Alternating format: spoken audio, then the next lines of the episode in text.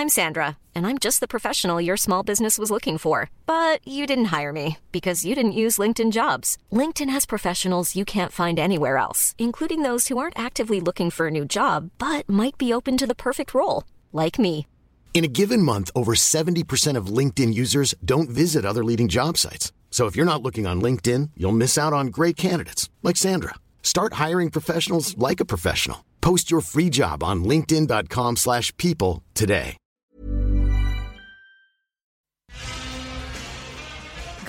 Café. Hugues Robert.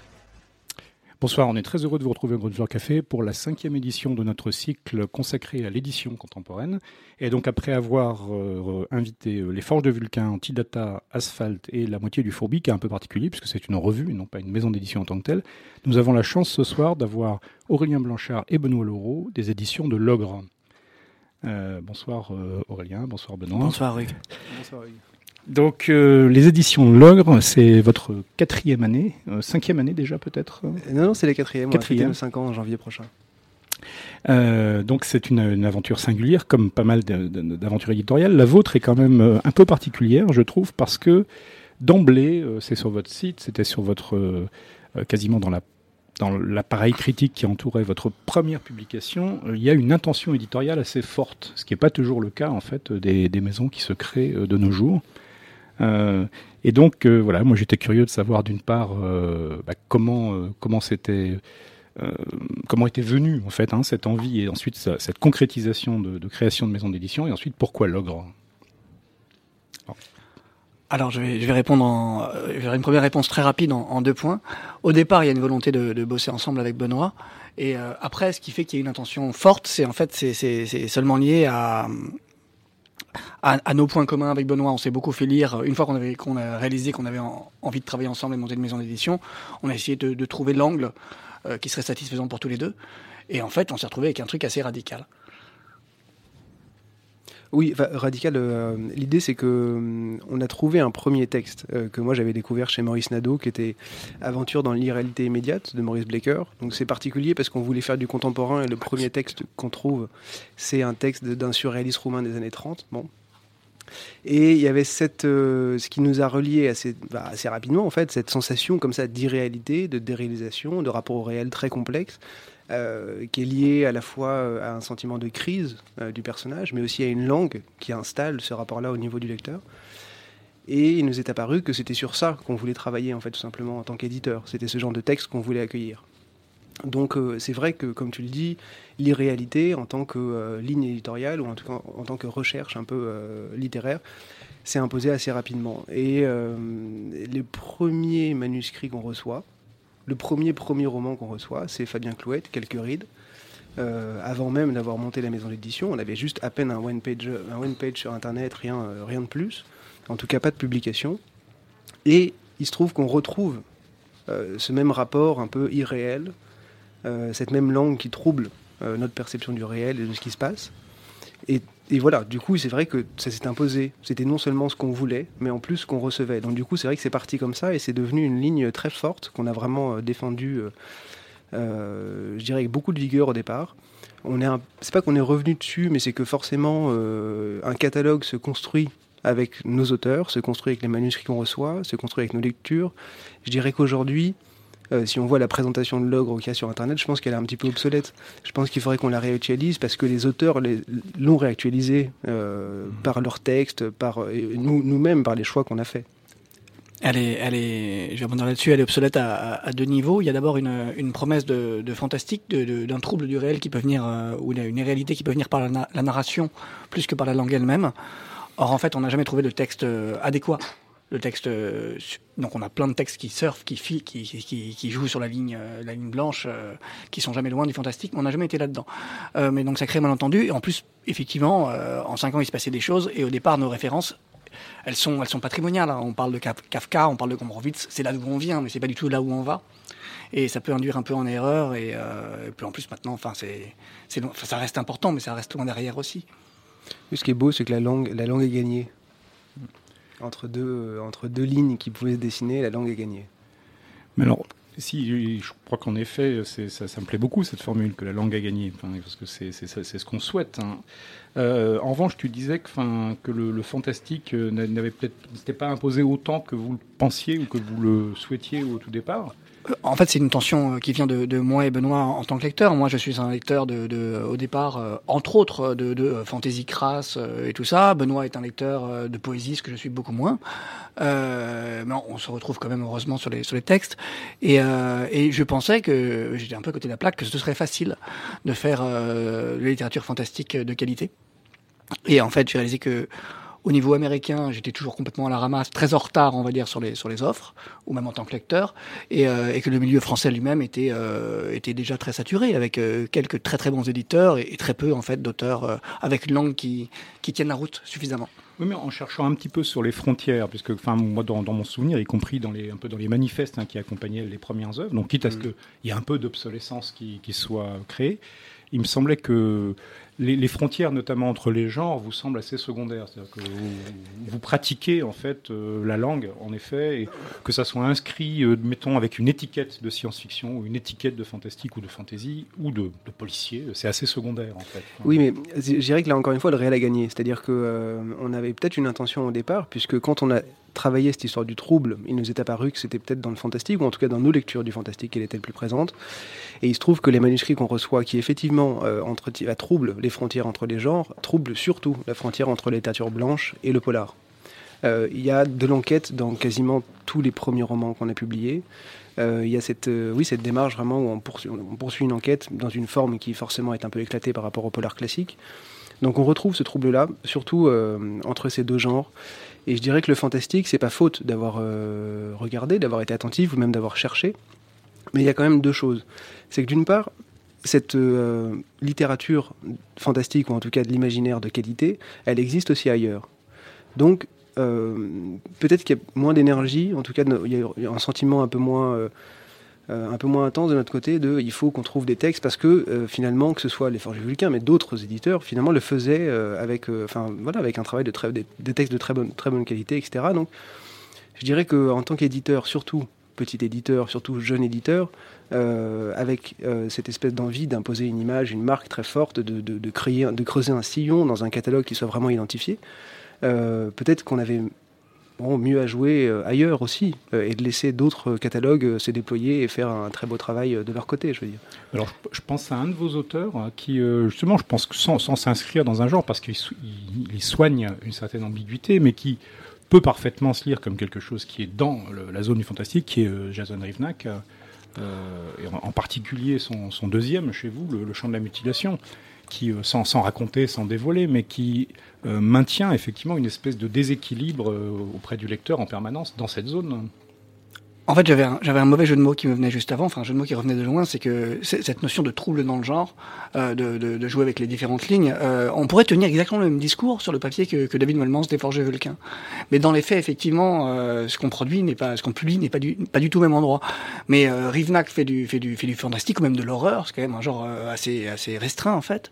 Euh, mais de la même manière que, que Quentin Leclerc fait aussi du fantastique slash jeu vidéo, euh, que, et que, que, le fantastique il est jamais loin dans la mesure où, euh, où le réalisme est magique, ou j'en sais rien, dans la mesure où on fait pas des, des romans bah, réalistes, justement. Euh, il suffit de lire Cordelia la guerre de Marie Cosnay, le fantastique est partout, il jaillit au coin d'une forêt, dans la ville, partout.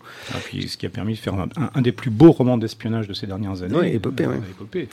Mais c'est intéressant l'histoire de Rivnek parce que là, pour le coup, à titre personnel, en tant que, enfin, si c'est moi qui parle, j'ai un goût particulier pour les écritures de la violence et donc c'est vrai que euh, l'équivalent de, euh, de, Rivnak juste dans l'horreur ou dans le fantastique m'aurait peut-être moins séduit. Et, et, en même temps, on a découvert l'œuvre de Rivnak grâce à Claro et surtout son premier roman, euh, La Maison des Épreuves, qui était une telle proposition, enfin une telle, c'était tellement original comme proposition, tellement fort que c'est typiquement le, type d'auteur qu'on a envie de suivre euh, les yeux fermés. Enfin, je veux dire, euh, peut-être que le prochain roman qu'il nous proposera, ce sera un truc de psychanalyse ou un truc sur la folie ou j'en sais rien, mais euh, sûrement pas de l'horreur. mais, mais on le fera quand même. C'est, il a vraiment quelque chose d'incroyablement talentueux sur le plan de la langue et sur le plan de comment on explore à la fois la violence, le mal, l'horreur, le corps et comment, comment on déploie une langue pour dire tout ça sans que ça provoque un effet de répulsion que ça provoque juste un effet miroir chez le lecteur, ou que au fur et à mesure où l'auteur enfonce son narrateur et ses personnages dans l'horreur, le lecteur arrive à la lumière et à la vie. Et ça, c'est quelque chose de tellement incroyable quand on le lit que je pense que ça dépasse totalement les questions de genre. Alors, il y a des, pardon, des. On est deux, donc ça, crée des rebondissements différents.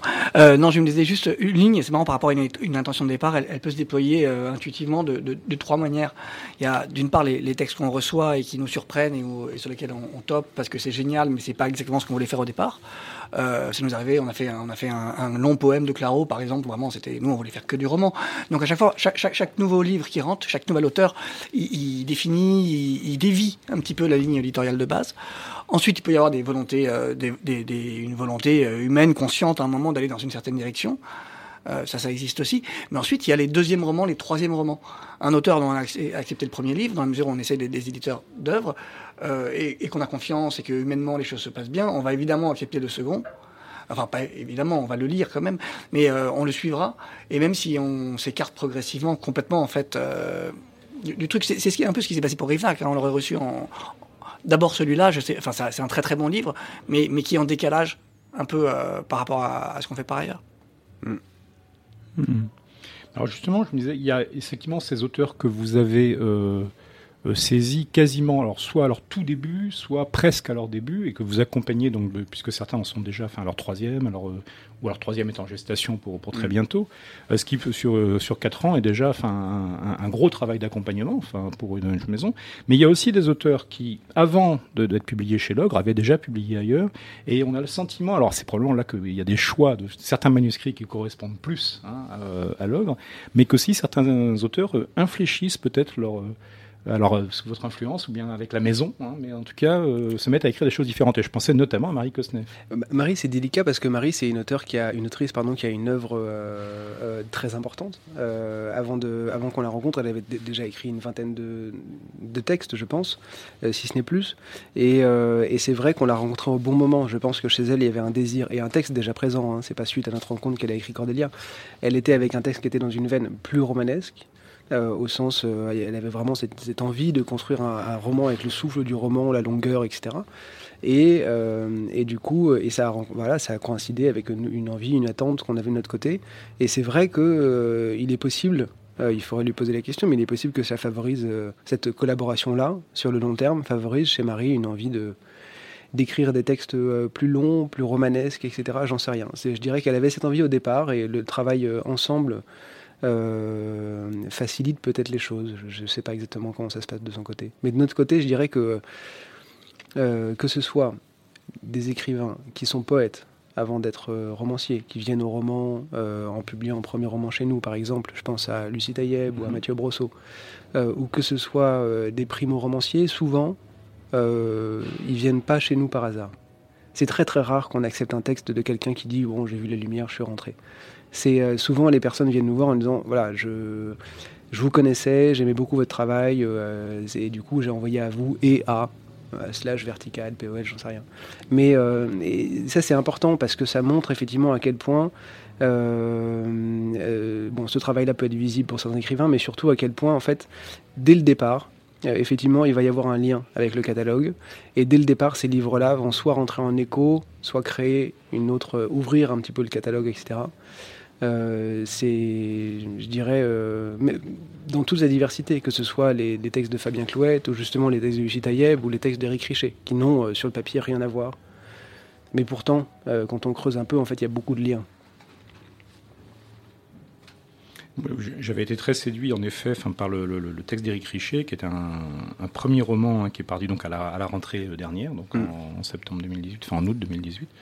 Euh, très très beau roman, très surprenant pour un premier roman. Je trouvais qu'il était d'une étonnante maturité d'écriture.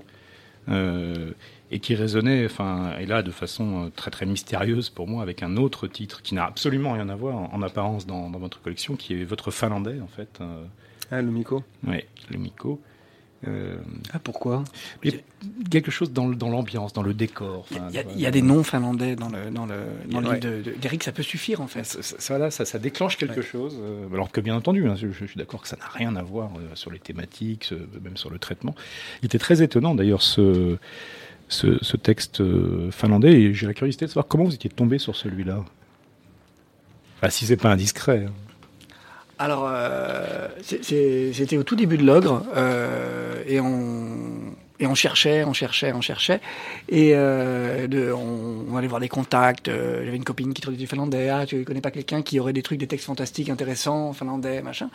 Et, euh, et, et, donc il y a Martin Cariol qui est arrivé. euh, qui, qui, qui nous a proposé ce, texte, il y avait la traduction du début du texte, et, euh, et c'est assez intéressant parce que euh, parce que ce, texte a été, très bon pour nous à, plein, de niveaux. euh, dans la mesure où ça a été un moment important, parce qu'après après le... Alors, je vous la, je fais rapidement. Euh, on a démarré l'ogre, on a publié en même temps Max Decker, le, le roumain des années 30, euh, abusivement classé parmi les surréalistes, et le premier roman de Fabien Clouette, qui a déstabilisé beaucoup de gens, on va dire. Et on a été, à partir de ce moment-là, identifiés comme des, des- éditeurs très exigeants. Alors qu'après, on a continué à faire de la littérature, souvent accessible, facile, mais mais euh, mais il y avait une sorte de comme ça de, de prévention à l'égard de nos textes, notamment euh, du côté des libraires, ce qui était très compliqué. Et Lumico, qui est paru en mai, a été euh, donc pas très longtemps, euh, mais un an et demi après le début, a été l'occasion pour nous de, rétablir de, rétablir la vapeur, d'appeler tous les libraires et dire voyez, en fait, je vous assure, c'est facile, allez voir, c'est facile. Et effectivement, c'était facile, c'était charmant, c'était drôle, c'était, plein de choses. Après, après, pour être parfaitement sincère, nous, on a été frustrés par euh, la lecture, notamment de la fin, euh, et, par, euh, et par la qualité de la langue également.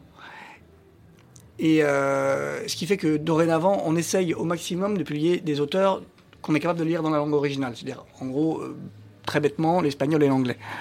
Parce que Ou même une langue latine, euh, enfin italien, ça passerait aussi. Il faut juste être capable de saisir euh, à la fois vraiment l'histoire dans son ensemble, même si la narration, enfin à titre personnel, m'importe peu. Enfin, je ça me gêne toujours quand ça c'est quand c'est mal euh, mal géré entre guillemets. Et, deuxième chose, c'est savoir la langue, le rythme, d'essayer de pouvoir piocher, même si on n'est pas spécialiste, même si on n'est pas capable de tout lire, au moins saisir pour ces langues-là des, éléments de, euh, de, bah, de singularité, qui, enfin voilà, saisir quelque chose. C'est amusant parce qu'on a fait ce travail-là euh, longuement euh, avec Marie pour la traduction des Métamorphoses de vide. Moi, je suis absolument pas latiniste. Aurélien a quelques notions de latin, mais bon, quoi, rien de quoi lire le texte en, latin. Mais pour autant, à, force de travailler sur le texte, on peut percevoir quelque chose de l'ordre du rythme, quelque chose de l'ordre de la grammaire, quelque chose qui se joue. Euh, sur voilà sur une phrase, sur un paragraphe, etc. Et je pense que euh, bon sur les langues latines c'est relativement simple de le faire, mais c'est vrai que le, le- le finnois euh, il n'y a pas de regret de notre part, hein, mais c'est disons que c'était euh, euh, la première traduction qu'on a acceptée, en dehors de Blecker qui était une retraduction.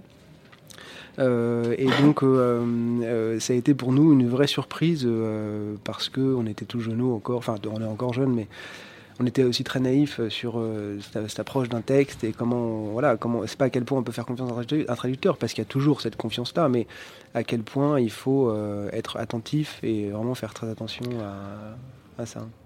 Mais après, le, traducteur était très bon, euh, le texte a été très bien accueilli justement, a eu cette vertu-là, et, euh, et, et moi j'aime beaucoup ce texte. Mais, mais il est, on va dire, si on parle d'une tension entre, euh, entre ce qui peut être commercial et, euh, et ce que peut être une langue euh, novatrice, ou en tout cas qui produit des effets novateurs chez, chez le lecteur, enfin chez nous comme lecteurs, euh, il, est, il, est, il a une extrémité. Yumiko. Ouais, mais il, est, il, est, il, est- il effectivement, rentre il y a- quand même dans, le, dans la famille. Hein.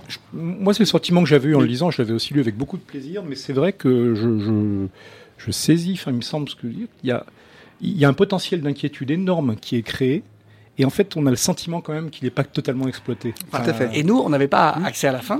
Et, euh, et, euh, et, et le traducteur était, lui, satisfait de la fin, euh, dans la mesure où c'est de la weird, finish weird, un truc comme ça. Donc pourquoi pas? Mais, mais donc, on était un petit peu frustrés. Mais on va dire que c'est intéressant parce que typiquement, c'est un texte qui va poser une limite. Voilà, on ira là, et là, on est à l'aise, mais on n'ira pas plus loin. Dans une veine très différente, euh, il y, a, il y a- il y a aussi- également un texte moi, qui m'avait beaucoup intrigué de, de- quand je l'ai vu arriver en fait euh, dans votre catalogue, c'est euh, celui d'Angela Carter. Que, enfin, qui est un texte que j'ai beaucoup aimé, mais qui est effectivement un texte atypique d'Angela Carter, enfin, d'une certaine façon. Euh, comment il est venu celui-là? Disons de choix de traduction. euh, Enfin, par exemple, à titre personnel, en tant qu'éditeur, si je m'écoutais, je ferais que du français. Euh, et je ne ferai que de l'étranger euh, qu'on m'apporte euh, par, un biais très intime, entre guillemets. Et donc, eh ben, c'est aussi, c'est pareil pour Carter. Carter, on a rencontré son traducteur. C'est venu par ça. hein. C'est Maxime euh, qui, effectivement, nous a apporté ce texte-là. Mais comme beaucoup de nos textes, c'est pas qu'on n'est pas des éditeurs de langue étrangère, mais bon, quand même, c'est minoritaire dans le catalogue. hein. C'est pas le, c'est pas ce qu'on fait le plus. Et ensuite, euh, bah, c'est vrai que moi, euh, Aurélien euh, confessait sa difficulté à trouver des textes étrangers en fantastique. Moi, je, je confesse surtout mon, toute mon énergie passe dans le français, euh, dans la recherche.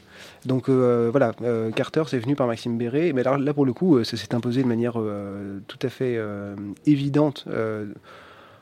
À la fois en termes de langue, en termes de thématique, en termes d'aura, en termes de tout ce qu'on veut. Enfin, ça correspondait. euh, on voulait quand même développer à l'ogre une tension entre l'extrême contemporain, pas du tout. euh, Enfin voilà, le contemporain vraiment, et, euh, et peut-être des choses plus classiques. Et du coup, jouer un peu sur cette. euh, Parce qu'on a quand même aussi publié Lucien Gagnère, qui est une réédition d'un auteur français euh, qui avait été publié par Le Seuil dans les années 70. Euh, on a publié Max Blecker, on, a, publié Ricardo Caolotti, qui est un écrivain argentin qui, euh, qui est mort et qui a fait trois textes, donc on a publié ses œuvres complètes. Donc il y a cette tension-là qui existe, et bon, elle, même si elle disparaît un petit peu maintenant, elle était, en tout cas dans les premières années de l'ogre, assez importante. Je ne sais pas s'il s'agissait de se rassurer, s'il s'agissait de rassurer, voilà, de, trouver un moyen là-dedans de rassurer aussi des libraires ou des personnes qui étaient attentives à notre catalogue, mais en tout cas on y a été très sensible à ce moment-là, sans, que je puisse l'expliquer vraiment. Je, pense que le texte de Carter, on nous le repropose on le trouve aujourd'hui, on le fait euh, sans, sans, sans réfléchir parce que, enfin, c'est pas vraiment du, patrimoine, du patrimonial en fait, euh, ce texte-là d'Angela Carter. D'ailleurs, elle le dit elle-même, elle a dit elle-même, elle a dit après ce texte, j'ai arrêté de, de, de gagner ma vie avec ma plume. C'est-à-dire qu'elle est classée, euh, ces autres textes, qui sont magnifiques d'ailleurs, qui sont tous chez Christian Bourgois, et, ils sont classés dans le réalisme euh, magique. Et celui-là, au bout de deux pages, toute notion de réalité a complètement disparu. On est dans, le, c'est pornographique, c'est subversif, c'est, c'est, d'une colère immense, et, euh, et c'est un texte extraordinaire et qui, pour le coup, oui, on, est loin du, euh, de l'hommage, du patrimonial, de, de, la sécurité économique. De, on fait, peut-être que vous connaissez le nom Angela Carter, mais en fait, vous allez être surpris par le résultat, quoi. Oui, je dirais que euh, parmi les textes inédits d'Angela Carter, il en reste encore deux. Euh, il reste un essai et un roman. Je dirais que voilà, si on voulait faire vraiment du patrimonial entre guillemets, comme d'autres le font, on, aurait continué dans cette veine-là. Je pense voilà, on a lu ces textes, on n'a pas forcément trouvé que c'était la peine de continuer. Euh, et en même temps, euh, bon, voilà, on a aussi cédé les droits poches à un culte, dans le sens où ça c'est aussi un signe euh, qui montre que c'est important pour nous, de le faire comme geste, comme euh, on est très fier d'avoir publié ça, mais c'est pas forcément quelque chose euh, qu'on veut creuser. Euh, sinon, on aurait, voilà, on aurait continué, on aurait gardé les droits, on aurait fait, voilà, c'est. Je pense que euh, l'ogre creuse un sillon qui est euh, peut-être plus contemporain euh, aujourd'hui. Et euh, même si Aurélien a tout à fait raison, hein, on referait Carter aujourd'hui comme on referait la plupart des écrivains morts qu'on a publiés, mais, euh, mais ceux qu'on suit sont vivants. Ce, ce, serait un accident. Il n'y a pas de volonté oui. de notre part d'aller euh, d'aller sécuriser, de ah tiens, il y a un auteur de la Beat Generation oublié des années 60 qui est extraordinaire, il faut absolument le faire. Mm. On ne met pas d'énergie là-dedans. Alors pourtant, vous avez quand même euh, fait une aventure euh, assez étonnante, euh, justement par rapport au profil de maison. Alors peut-être que là encore, il y, a, il y, a des raisons un peu mystérieuses ou, ou au contraire parfaitement logiques. C'est un, un, auteur, lui, donc mort au bord de la, de la, de la mer Noire. Il y, a, il y, a, assez longtemps, ma foi, lui, c est, c est, qui n'est pas mort au XXe siècle. Il n'est pas mort, il n'est pas mort. donc c'est cette nouvelle traduction des Métamorphoses d'Ovide, donc un, un, ouvrage exceptionnel. Mais alors là, effectivement, euh, en dehors du fait que la traductrice est une de, vos, de vos, autrices préférées et, a, tout à, raison, puisque c'est la seule raison. je dirais que Alice, je me rappelle très bien, on était euh, au Panthéon avec Aurélien et Marie, on signait euh, le contrat de Cordélia la guerre. Et elle nous dit euh, Ah, au fait, je, je, mets le point final à la traduction. Je ne sais pas si ça peut vous intéresser. Alors, bon, Aurélien et moi, on était un peu excités, mais comme on est excité par à n'importe quelle proposition venant de Marie, par exemple. Mais avec cette idée, quand même, de Oula, c'était un peu gros, et en même temps, ça se trouve, enfin, c'est pas du tout pour nous, quoi. Et, euh, le texte, on l'a reçu, euh, je vous dis pas de bêtises, on l'a reçu bah, quelques un mois plus tard, un, deux mois plus tard. Et c'est vrai que ça s'est imposé. Et alors, le départ vient de Marie, mais surtout, ça s'est imposé au regard de ce qu'on faisait aussi. C'est-à-dire que, que ce soit politiquement, que ce soit littérairement, que ce soit en termes de, enfin, d'inventivité, de, créativité, euh, de, de, modernité, enfin, de contemporain, c'était évident qu'il fallait le faire, qu'il fallait pas passer à côté. Alors aussi, il y avait une idée, enfin quelque chose de l'ordre du commercial. C'est sûr que on se sentait capable d'en faire quelque chose. je crois que Aurélien comme moi, si on n'avait pas pu, si on se sentait pas capable justement de lui rendre justice à cette traduction, euh, on aurait peut-être dit à Marie de, voilà, c'est pas possible parce qu'on va, on va un peu massacrer le truc, euh, on va le vendre, etc. Là, on arrive à 10 000 exemplaires vendus euh, sur une édition qui a reçu, une traduction qui a reçu plusieurs prix et une édition, bon, bah, dont, tout le monde dit qu'elle est, qu'elle est, voilà, c'est une belle édition, qu'elle est.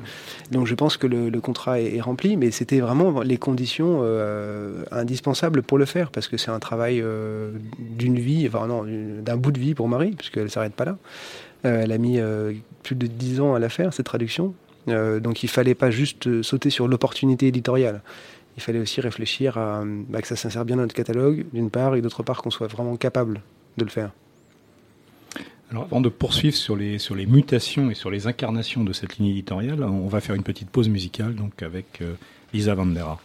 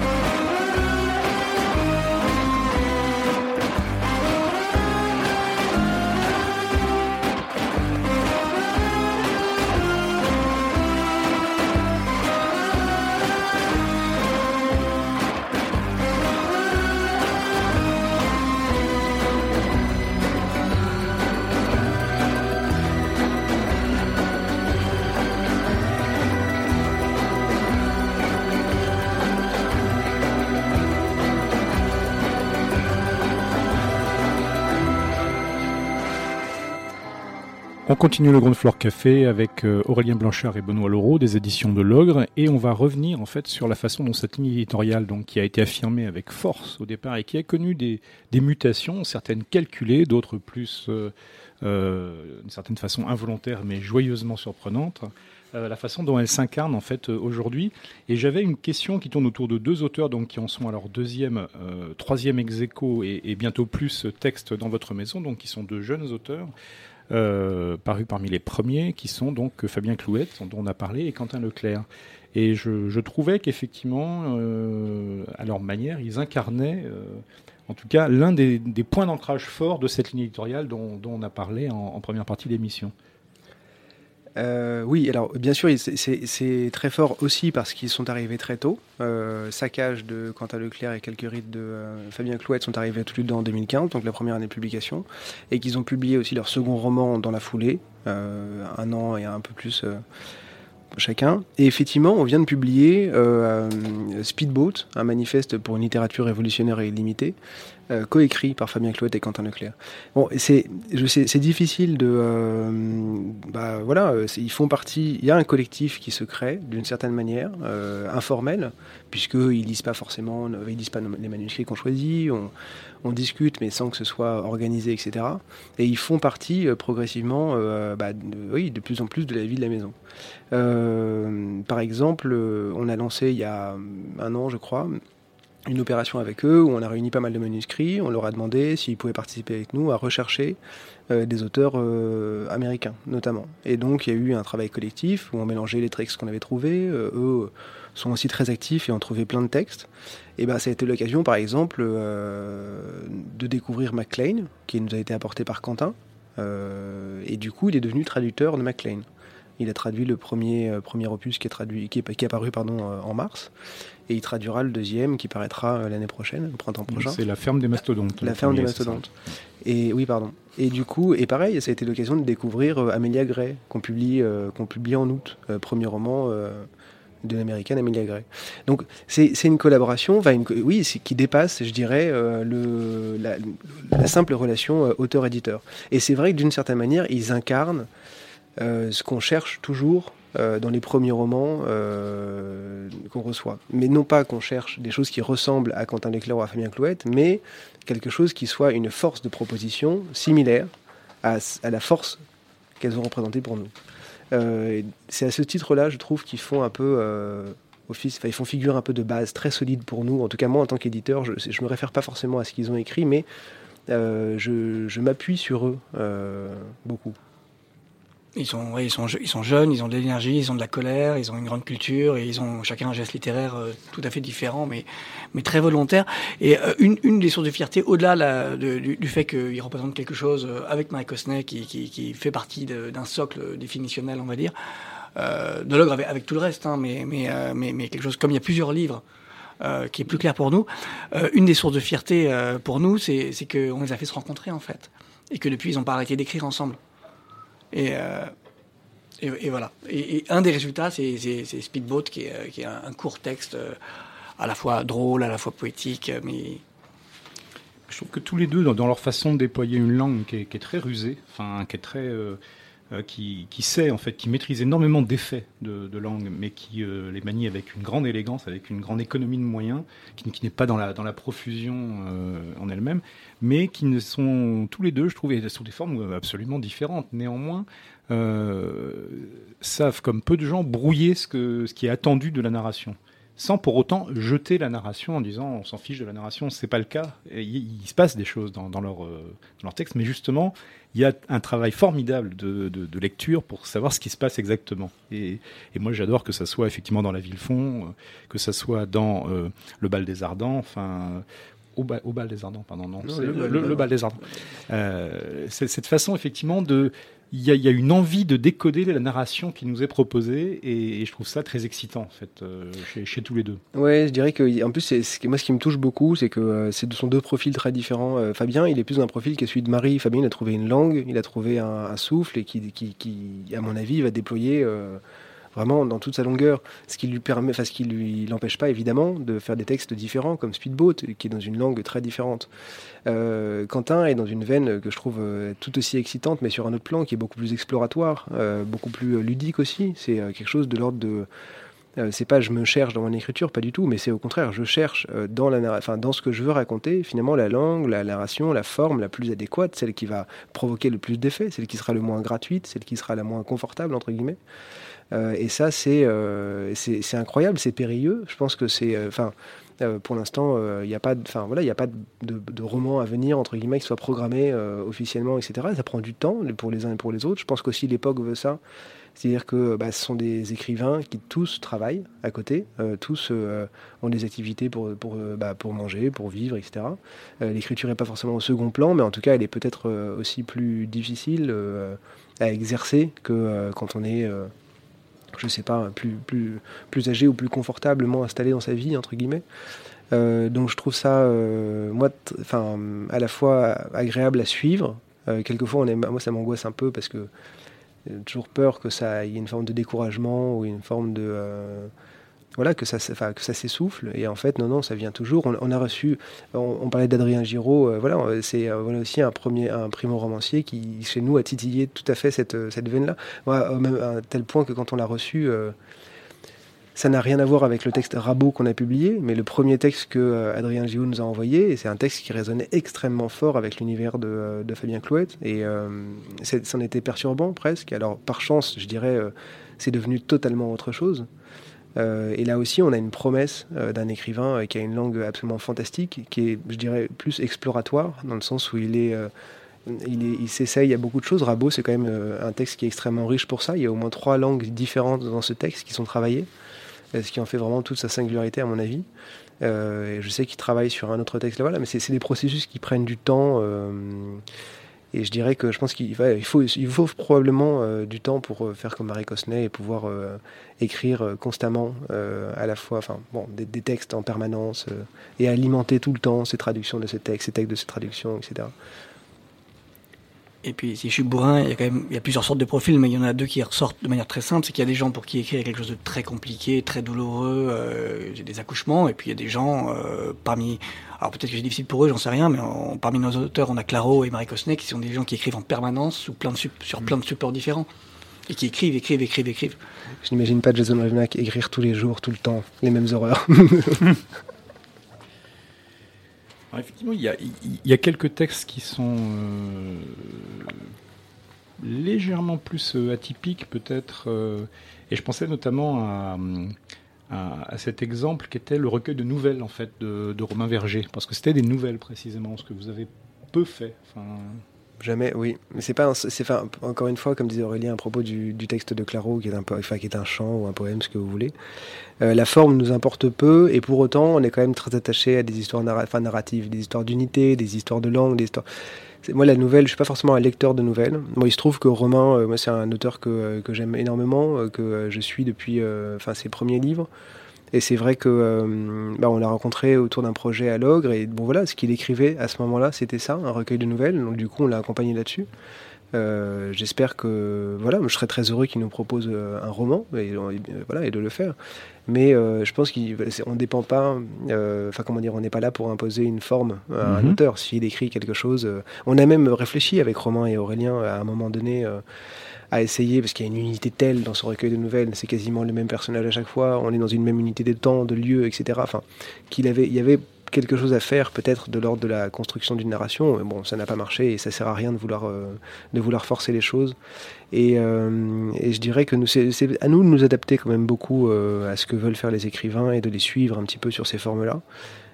et surtout quand on, bah voilà, quand on est aussi bah, désireux de les publier. Enfin, je veux dire, faut, ce serait absurde de, dire euh, voilà, on veut publier un texte, mais on veut que ce soit ça. Je pense que c'est pour ça qu'on l'a fait, mais, mais qu'effectivement, on n'est pas un éditeur de nouvelles. C'est pas forcément dans notre ADN, dans mon ADN de lecteur et peut-être pas dans l'ADN de l'ogre. Parce que moi, en tant que lecteur, j'adore les nouvelles, mais en revanche, je sais absolument pas comment, comment on vend ça. Je sais, je, sais, euh, en France. Je sais pas comment ça marche, mais je crois que c'est compliqué, quoi. C'est effectivement enfin, ce, qui, se dit, ce qui s'observe, avec évidemment, comme souvent, d'heureuses exceptions, euh, mais qui sont, euh, qui sont des exceptions, oui, c'est vrai. Hein, je crois qu'on touche du doigt un truc qu'on n'a pas tellement évoqué depuis le début, mais qui est hyper important, c'est euh, dans le choix d'éditer un texte, il y a savoir le vendre.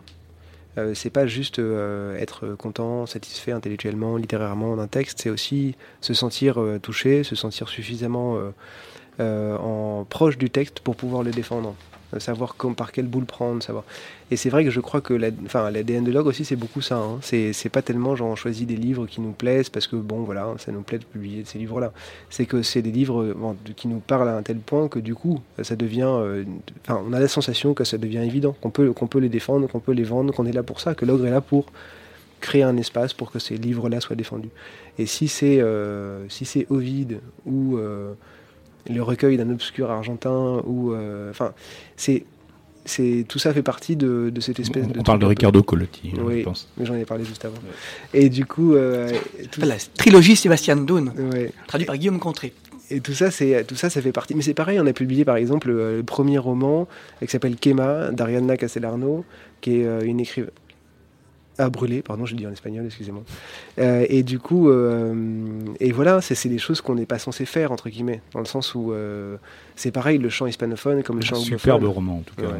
Le chant hispanophone, il est extrêmement. euh, c'est tout ça, c'est très exploité. Et en plus de ça, c'est un roman mais qui a une forme un peu ambiguë. Est-ce que c'est un recueil de nouvelles? Est-ce que c'est un roman? Est-ce que comment ça se lit? Est-ce qu'il y a une narration qui se reconstruit? Bon, nous, on aime bien ces formes-là. Et c'est vrai que c'est pas c'est pas un hasard que ça vienne de Guillaume Contré. C'est pas un hasard que ça vienne de Claro. C'est pas un hasard que ça vienne de Marie Cosnet ou de Quentin Leclerc. Tout ça, effectivement, il y a une unité qui se crée autour de euh, peut-être d'un- d'une envie partagée de lire ces langues-là, ou euh, je ne sais pas comment trop le qualifier parce qu'on est un peu jeune pour dégager quoi que ce soit, mais de, théorique ou de, enfin, de visible, d'objectif. Mais, euh, mais je dirais qu'il y a effectivement, tous ces auteurs-là se retrouvent autour d'une langue, ou en tout cas d'un rapport à la langue, de ce que peut faire la langue, à quel point la langue peut troubler ce qui nous entoure, à quel point euh, elle peut provoquer des effets, qui soient à la fois des effets sensibles, des effets politiques surtout. Euh, voilà, créer des altérités qui sont au-delà de la narration, qui sont au-delà des personnages, qui sont vraiment dans la langue. Je pense que tout ça se réunit un petit peu dans l'ogre, j'ai l'impression, en tout cas j'aimerais bien, parce que c'est ce qu'on poursuit.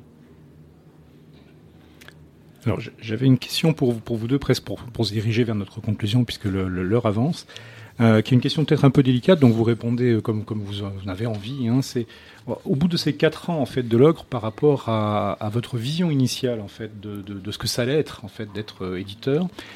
qu'est-ce qui est, qu'est-ce qui a été votre meilleur à chacun? Bonne surprise, et puis qu'est-ce qui a été la, la- mauvaise surprise ou la chose un peu un peu différente, mais dans, dans voilà Voilà. dans les, Les- deux sens. Les mauvaises surprises, elles sont simples. Euh, de mon côté, Euh, il y en a un certain nombre. Euh, les mauvaises surprises, c'est que, bon, d'abord, je pensais qu'il était possible de faire du fantastique de qualité, du genre euh, crasse facilement et de trouver facilement des choses bien. En fait, c'est pas le cas. Mais ça, on en a déjà parlé. Après, moi, j'étais avant, j'étais éditeur en sciences humaines, donc j'avais l'habitude de faire du fond. Alors l'idée de faire un premier roman qui a disparu des tables au bout de trois mois, c'est un truc qui est extrêmement violent euh, pour moi. Donc, euh, donc ça permet, euh, si on parle pratiquement, ça permet aussi un petit peu ça. On continue à en vendre chaque mois. Alors que le premier de, roman de Fabien Clouette, malgré toutes ses qualités, c'est- compliqué. Euh, donc la, plus grande déconvenue, le truc que j'avais pas du tout anticipé, c'était ça en fait. C'était la, et, le faible niveau de et aussi on était persuadé de faire des littératures extrêmement populaires.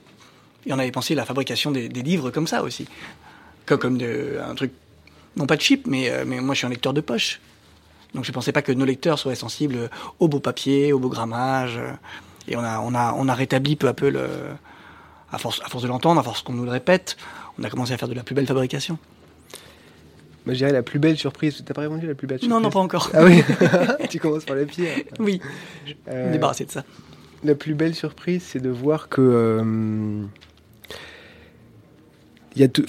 C'est, ça peut paraître bête parce que c'est probablement le quotidien de beaucoup de lecteurs, etc. Mais quand on est éditeur, qu'on reçoit, euh, je sais pas, entre 3 et 5 manuscrits par jour, qu'en plus on lit euh, quasiment euh, toute la production de primo-romanciers contemporains, etc., pour se tenir au courant, on a l'impression de ne pas pouvoir être surpris, d'avoir d'être un peu. de, s'orienter vers quelque chose qui serait plus. voilà, plus neutre, plus objectif dans le rapport au manuscrit, etc.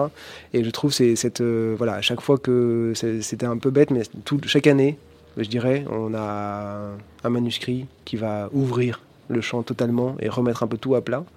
Et ça, c'est une surprise que je trouve assez chouette. Je m'attendais pas à trouver un premier roman aussi fort que celui de Fabien Clouette dès le début, et je m'attendais pas à trouver autant de premiers romans aussi forts dès le début en fait. Bah, je m'attendais à faire une littérature beaucoup plus classique, bizarrement, parce que c'était parce que c'était la littérature que je lisais. euh, en tant que lecteur, littérature contemporaine que je lisais. Et finalement, ce bouleversement, c'est quand même une joie assez incroyable.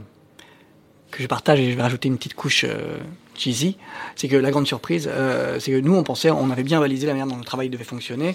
En fait, le travail c'est compliqué, euh, c'est compliqué à plein de titres. De travailler à deux, en plus de nos boulots respectifs à côté pour gagner nos vies, c'est compliqué. Mais là où, là où en revanche le pari était pas du tout évident et pour l'instant, pour l'instant tout est simple, c'est le, le, le, c'est le choix des textes. C'est si Benoît, généralement ce qui se passe, c'est que Benoît lit beaucoup plus vite que moi, et me dit Ah Aurélien, tu devrais jeter un coup d'œil à ça, c'est intéressant. Et en une demi-heure, on arrive à. On sait qu'on va le faire. En général, ça va presque aussi vite que ça. Et, euh, et jusque-là, il n'y a jamais eu de couac. Il y a eu peut-être parfois Benoît ou moi qui poussait un peu de quand même ce serait bien, oui mais non. Mais, euh, mais dans l'ensemble, ça. Et, et ça, ça, mine de rien, en fait, c'est une très bonne surprise parce que ça n'a rien d'évident. Oui, on s'est bien trouvé. Et c'est surtout que travailler à deux, c'est forcément compliqué, etc. Mais, mais, je trouve que c'est très enrichissant. Et ça permet de préserver beaucoup de choses. Ça permet de- d'avancer à un rythme qui est probablement plus raisonnable et plus calme que si on était tout seul. Ça permet de se mettre, euh, enfin voilà, de se, ça de ménager énormément de possibilités, euh, de se reposer sur, euh, voilà. C'est le choix qu'on a fait à Logre, hein, de pas être un éditeur. C'est pas les éditions Aurélien Blanchard, c'est pas les éditions Benoît Leroux, c'est les éditions de Logre. On est deux éditeurs avec un poids égal. On travaille de manière égale. Euh, tout est tout est fait à deux, ce qui fait que euh, ça prend du temps. C'est probablement un peu plus lourd comme mécanique que d'autres euh, maisons d'édition, mais c'est une source d'enrichissement, euh, je pense, important pour tout le monde en fait. Et voilà, ça permet de faire les choses. À mon avis, je suis bien meilleur éditeur avec Aurélien que tout seul. Ça me paraît euh, des, des- des- des belles phrases pour, euh, pour conclure. Donc j'encourage euh, celles et ceux qui nous écoutent à, si elles ne le connaissent pas déjà, donc ce, ce très beau catalogue de l'édition de l'Ordre, donc il y a euh, 28 autrices et auteurs actuellement pour 33 ou 34 euh, textes. Donc précipitez-vous, il y a vraiment des, des textes passionnants. Euh, comme on l'a évoqué pendant cette euh, petite heure, il y a une ligne éditoriale qui est forte, mais qui en même temps est souple, euh, qui est robuste, qui justement, vous aurez jamais l'impression, c'est certain, de lire le même texte, hein, aucun doute. Même dans ceux qui partagent des choses, qui partagent des impressions, il y a une, grande richesse, une grande richesse de situation. Malgré ce que nous disent les deux éditeurs, la narration n'est pas du tout secondaire dans ces textes. Au contraire, elle est, souvent étonnante, mais il y a effectivement des, des, des, des, des qualités de langue euh, qui sont euh, exceptionnelles. Et euh, même le plus ancien de tous les auteurs représentés, donc Ovid, euh, rajeuni et remis en fait peut-être dans, dans sa fraîcheur d'origine en fait par euh, Marie euh, euh, est vraiment un, texte exceptionnel. Donc euh, surtout, euh, demandez euh, chez vos libraires euh, les éditions de l'Ogre, euh, et euh, sachant qu'ils sont tous euh, chez Caride, à Ground Control bien entendu. Donc euh, merci Aurélien, merci Benoît. On va finir avec euh, PJ Harvey euh, qui euh, nous rappelle que les mots euh, apportent euh, le meurtre, mais pas seulement, on le sait. Merci Hugues. Merci Hugues.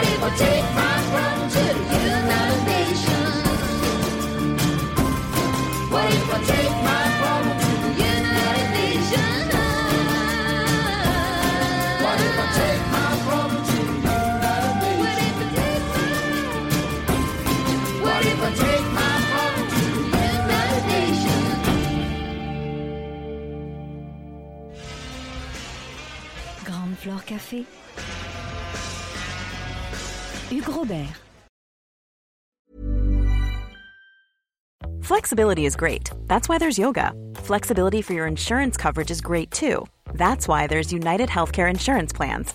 Underwritten by Golden Rule Insurance Company, United Healthcare Insurance Plans offer flexible, budget friendly coverage for medical, vision, dental, and more. One of these plans may be right for you if you're, say, between jobs, coming off your parents' plan, turning a side hustle into a full hustle, or even missed open enrollment. Want more flexibility? Find out more about United Healthcare Insurance Plans at uh1.com.